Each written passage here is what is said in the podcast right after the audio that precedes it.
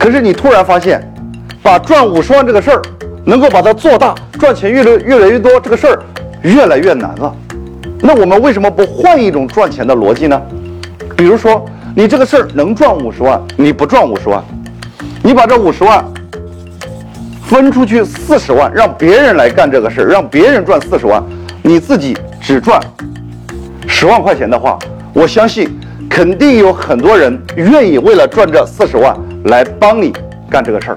那你有没有想过，假如这个时候你不要多，你就找到一百个人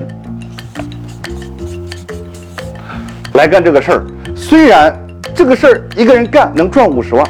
可是你只赚十万，那一百个人每一个人帮你赚十万块钱的时候，就等于一千万。